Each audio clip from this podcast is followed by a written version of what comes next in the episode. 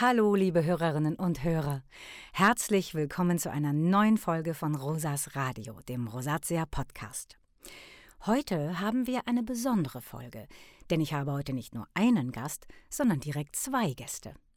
Es dreht sich dieses Mal alles um euch bzw. uns Patienten.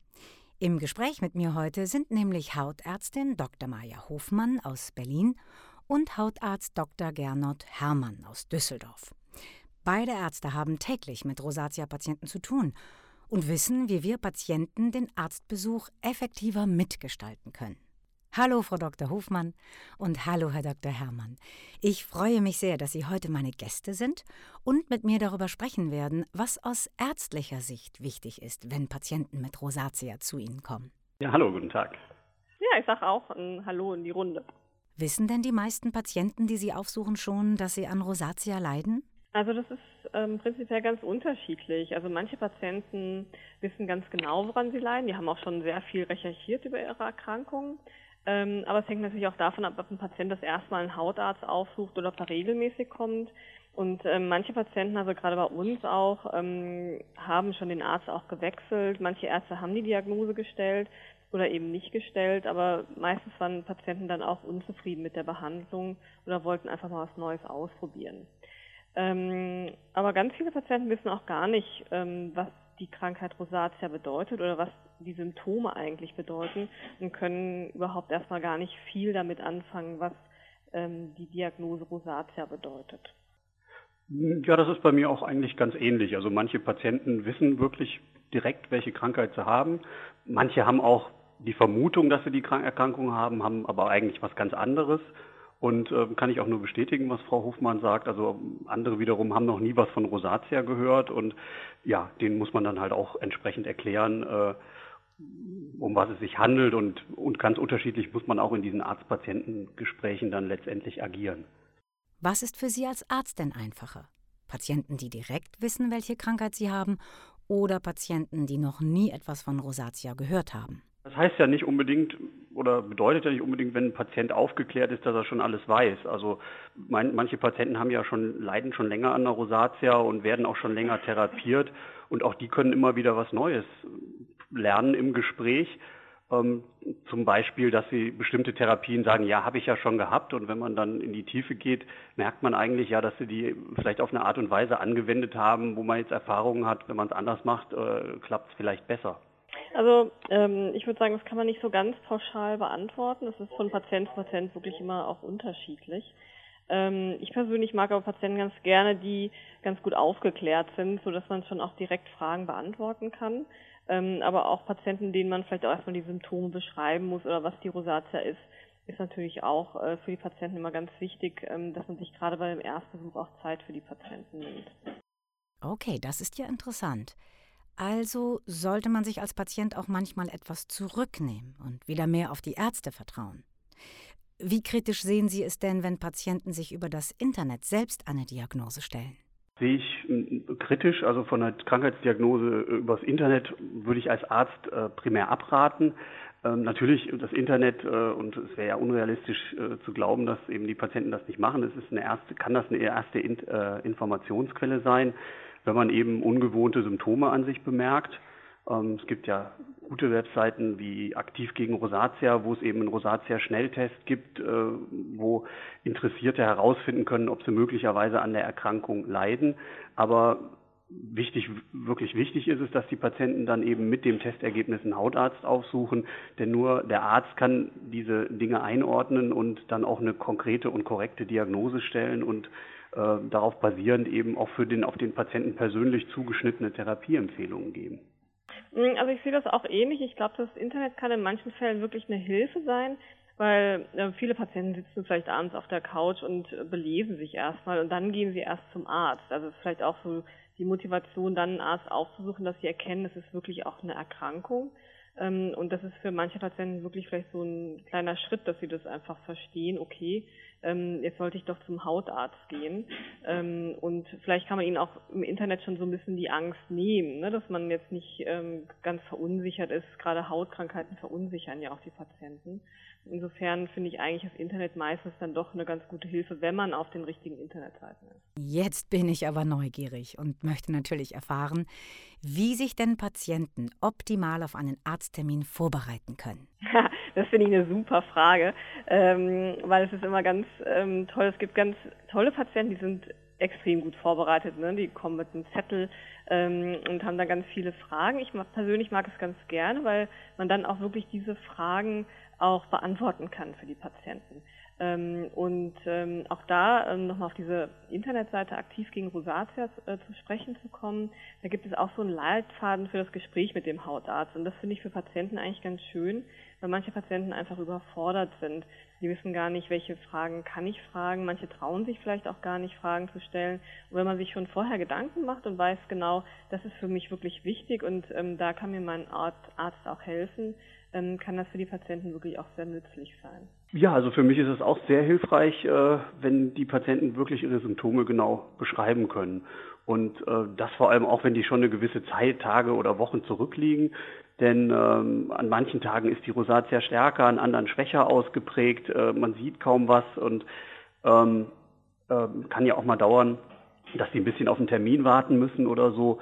Und äh, das ist den Patienten manchmal gar nicht so, so bewusst, also wie wichtig es ist, dass die Symptome gut dokumentiert werden und kommen halt auch oft unvorbereitet. Und deswegen empfehle ich Rosatia-Patienten auch ein entsprechendes Rosatia-Tagebuch zu führen, denn in so einem Tagebuch können die Patienten wirklich notieren, wie ihr Hautzustand ist ähm, und welche Dinge damit assoziiert sein können oder sind. Zum Beispiel, was sie vorher gegessen haben, was sie getan haben, Aktivitäten oder was sie auch getrunken haben. Und sie können Medikamente eintragen, die sie nehmen sowie halt auch die Therapie, die sie, durch, die sie durchführen, eben dokumentieren und damit auch, ob die Symptome sich eben durch diese entsprechende äh, Therapien, äh, diese entsprechenden Therapien halt verbessern oder nicht.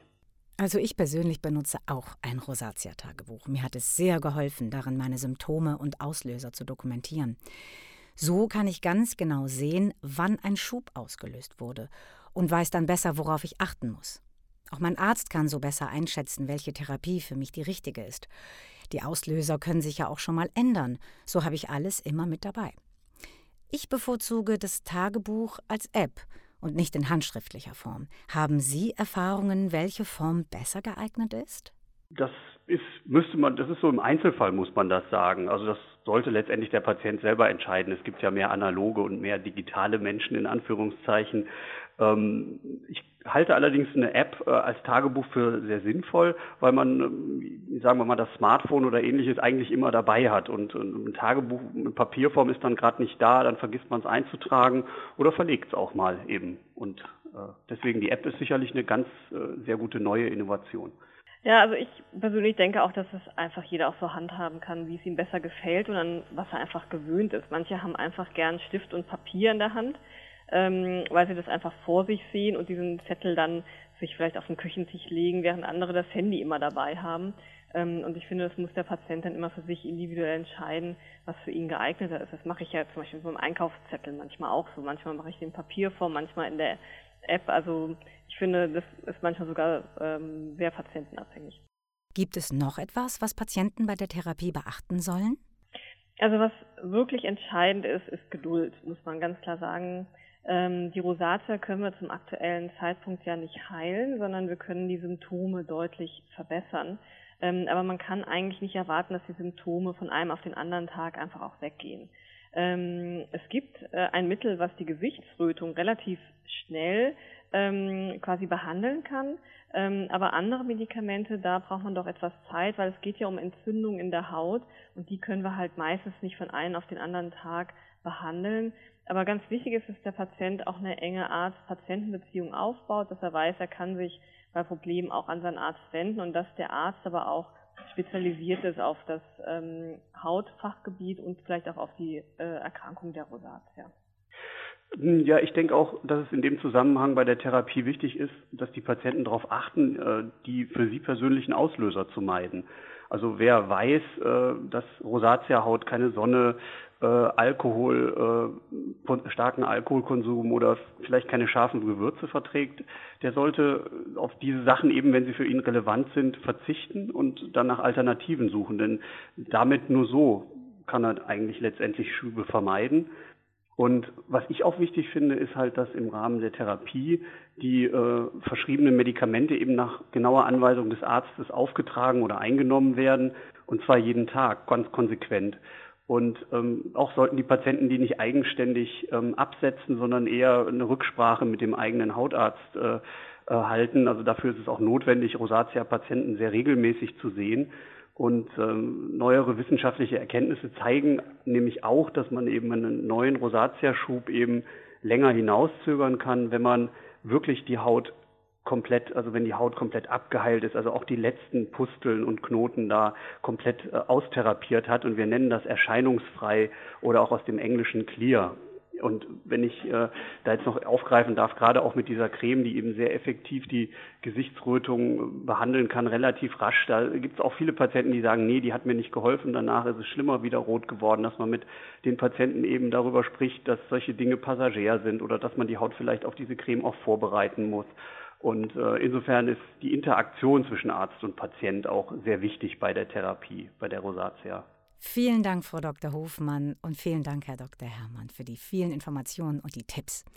Es war spannend zu erfahren, dass wir Patienten auch einiges dazu beitragen können, um das Gespräch mit unseren Hautärzten erfolgreich und effizient zu gestalten. Und damit natürlich auch langfristig die Wahrscheinlichkeit für eine erfolgreiche Therapie erhöhen. Unsere Hörerinnen und Hörer gehen ab sofort also hoffentlich gut vorbereitet in das nächste Arztgespräch. Und denkt immer daran, dass der Arzt, der vor einem sitzt, der Experte ist und viele Jahre Erfahrung bei der Rosatia-Therapie hat. Ich werde auf jeden Fall weiter mein Rosatia-Tagebuch benutzen und mich mit Hilfe eines Leitfadens auf das nächste Gespräch vorbereiten.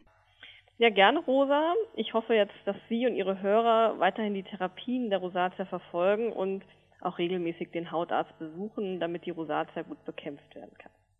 Auch ich bedanke mich für das nette Gespräch und hoffe, dass Betroffene nun gut vorbereitet in die nächsten Arztgespräche gehen können. Das kann ich nur bestätigen. Es ist immer wichtig zu wissen, wie Patienten und Arzt gut zusammenarbeiten können. So klappen die Beratung und die Therapie besser. Und auch ich fühle mich dadurch wohler. Wenn ihr weitere Informationen zu der Rosatia Tagebuch-App oder dem Gesprächsleitfaden sucht, dann geht auch mal auf unsere Website www.rosatia-info.de. Viele Grüße von eurer Rosa.